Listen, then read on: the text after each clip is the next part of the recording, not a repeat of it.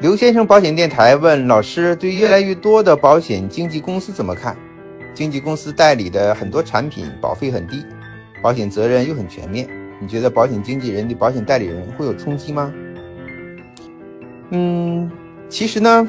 经纪公司它只是一个中介，它是一个平台和渠道。你说的产品保费低，保障责任很全面，其实和经纪公司没什么关系。因为这些产品呢都是保险公司出的，他们只是通过保险经纪公司的平台去进行销售。那么对我们保险代理人来讲，会有会有没有冲击呢？其实现在来看没有冲击，因为我们保险代理人同样可以通过很多的平台，通过 APP，通过 SaaS 来完成这些呃保险公司的消费型产品的售卖。啊，和我们现有的线下主流产品进行一个互补，所以我认为呢，经纪公司啊，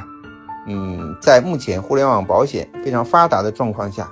他们的优势被削弱，